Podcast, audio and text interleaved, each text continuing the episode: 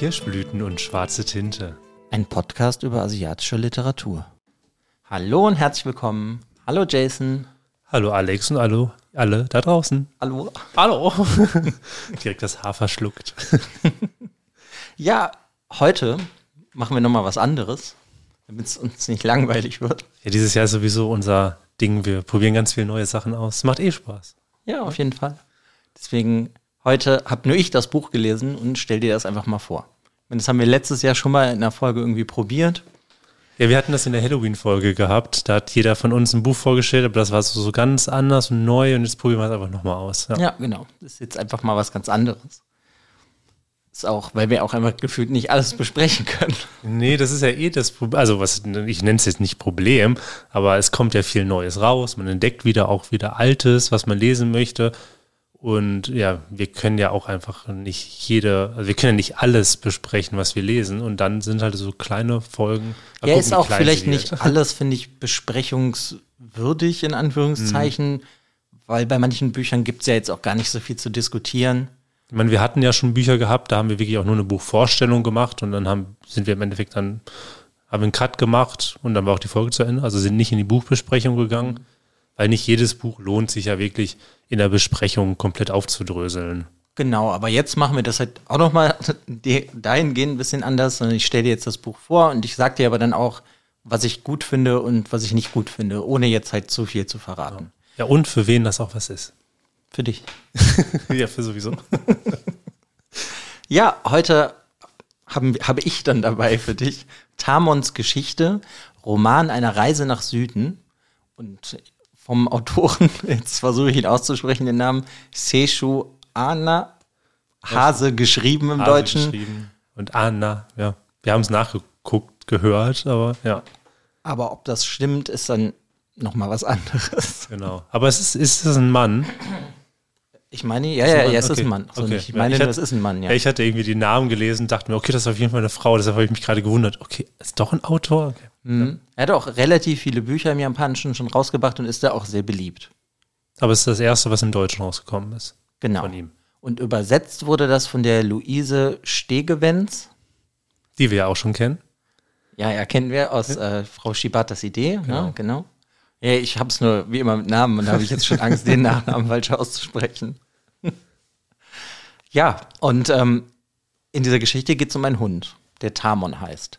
Und seine Geschichte, die spielt oder die fängt 2011 an, kurz nach dem Erdbeben in Tohoku, hab 100 pro falsch ausgesprochen. Ja, das ist, genau, das ist dieses Tohoku-Erdbeben. Ja, aber ich habe gerade halt Angst, die Namen auszusprechen. Aber warte mal, bevor du jetzt weitergehst in die, äh, in die Vorstellung, sag dir noch mal ganz kurz, in welchem Verlag das herausgekommen ist und in welchem Jahr. genau, es ist ja im Hoffmann und Kampe Verlag, es ist herausgekommen und ähm, er veröffentlicht, es ist Anfang diesen Jahres, es ist Ja, ganz genau. frisch rausgekommen, genau. Gut, dass du das hast. Ich habe das jetzt nicht auf meinem Zettel gehabt. ja, und äh, Tamon ist ein Schäferhund-Mischling. Und das ist ja schon mal was Besonderes, weil es ist kein reinrassiger japanischer Hund.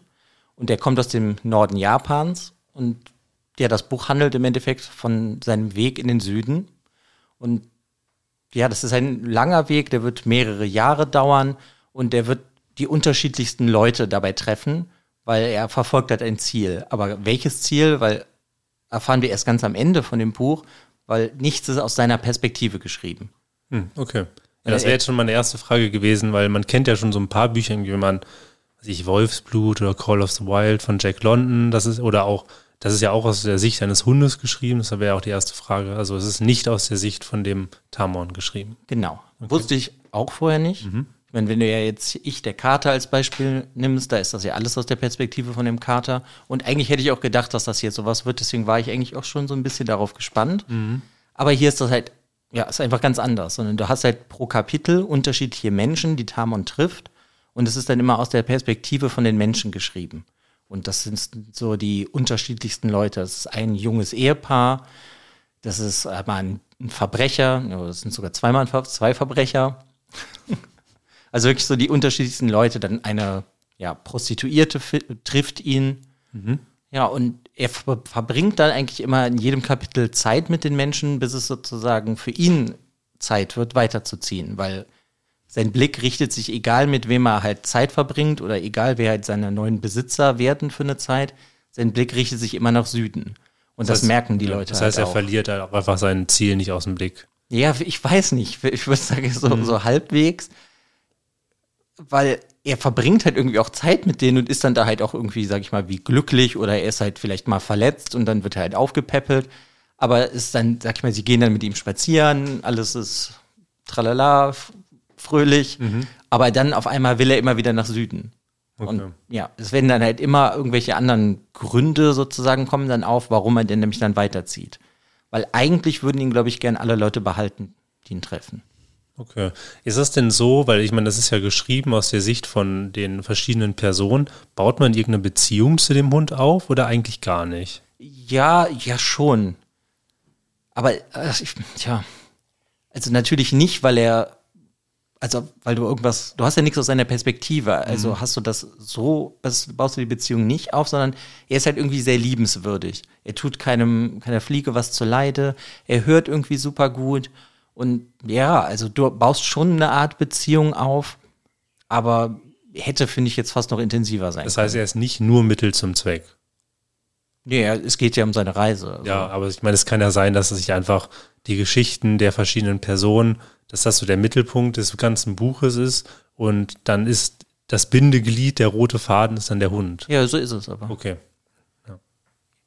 Und das finde ich ist halt auch schon so ein Knackpunkt, dass es, es ist zwar seine Reise, aber eigentlich geht es halt mehr um die Menschen drumherum, die er dann trifft. Und die haben halt alle ihre eigenen Probleme und Sorgen und ja, weißt du, und dadurch weiß ich auch nicht, finde ich, ich finde das, du kriegst halt nicht so eine ganze, es wird halt nicht so persönlich, weißt du, weil du die Leute eigentlich immer nur ein Kapitel hast.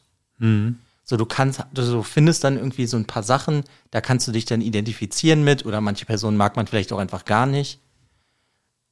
Ja, aber dann ist es eigentlich auch schon wieder vorbei. Aber sind dann das kommt halt woanders hin. Sind das ganz unterschiedliche Probleme oder sind das alles Probleme, die mit diesem Tohoku-Erdbeben zu tun haben? Nee, bei manchen ist das so. Okay, es ist jetzt nicht so, dass das alles, dass alle Probleme, alle Menschen irgendwie einen Schicksalsschläge haben wegen dem Erdbeben. Das ist Nö, nicht, Nicht zwangsweise. Du hast halt auch ähm, Verbrecher, bei denen er irgendwann mal ist und die kommen gar nicht aus Japan.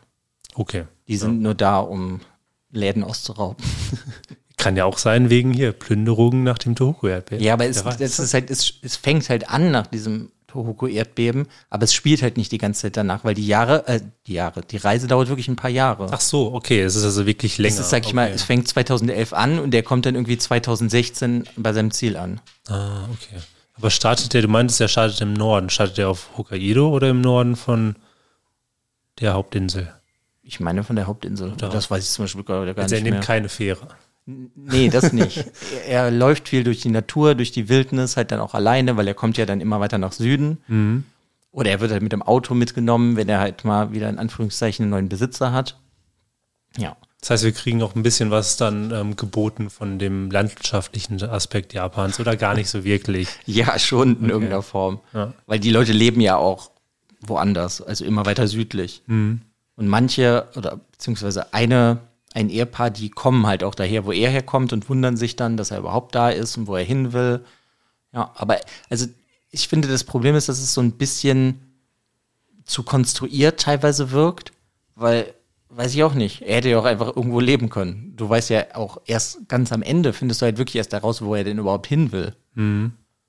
Aber ist es denn so, dass du, dass, dass es am Ende so einen Aha-Moment gibt oder hast du in der Mitte des Buches schon eine Idee gehabt, worauf es hinausläuft und das war es dann auch? Also ich meine, man kann es sich so ein bisschen denken, weil man kennt ja auch die Geschichte von Hachiko aus Japan, der halt zu seinem Besitzer oder auf seinen Besitzer gewartet hat jahrelang.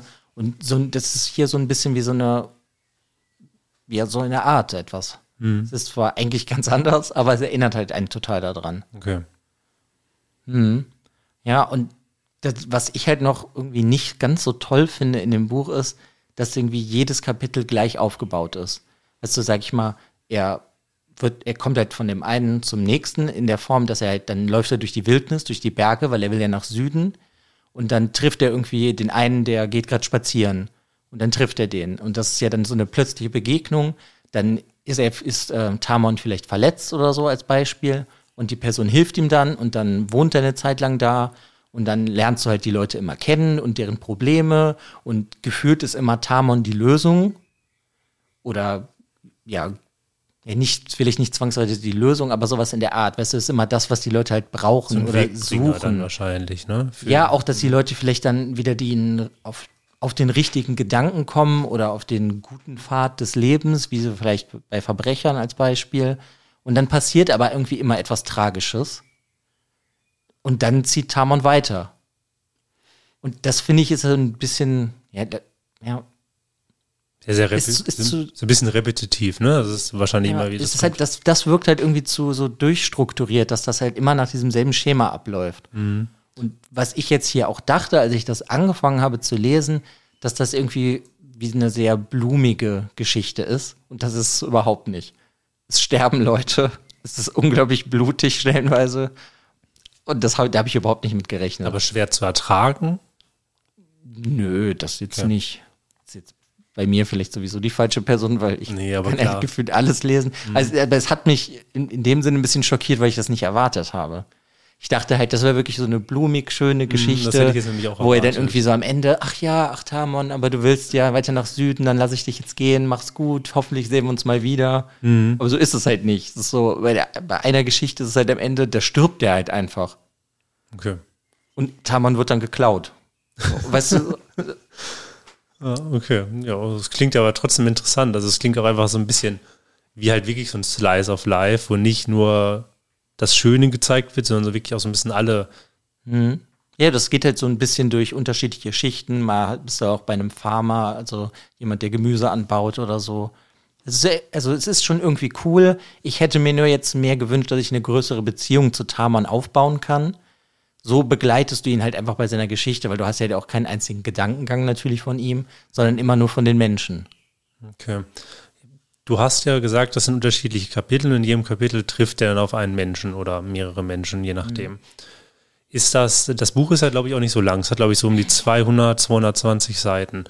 Ist das denn, sind das dann wirklich immer sehr kurze Kapitel oder sind das, Das sind sechs Stück insgesamt. sechs Stück? Ich glaube, es sind fast 300 Seiten. Achso, okay, gut. Das heißt, man, man kriegt schon so ein bisschen so die Zeit, dass man auch zu den Figuren eine Beziehung aufbauen kann, beziehungsweise, dass man, ja, die, die Probleme wirklich auch versteht, die diese Menschen haben. Ja, ja, das schon. Das schon, okay. Aber das ist halt irgendwie positiv und negativ, weil wenn dir eine Person nicht gefällt, weißt du, es kommt halt die nächste. Aber gleichzeitig weißt du halt auch, wenn du die Person magst, die kommt halt danach nicht wieder. Hat halt irgendwie was und auch irgendwie nicht. Also ich, aber im Generellen ist es halt super kurzweilig. Ja, ich habe das relativ schnell ausgelesen. Also die Geschichte ist auf jeden Fall cool. Und für mich hat sich halt dann im Generellen die Frage gestellt, als ich das gelesen habe, für wen ist das denn?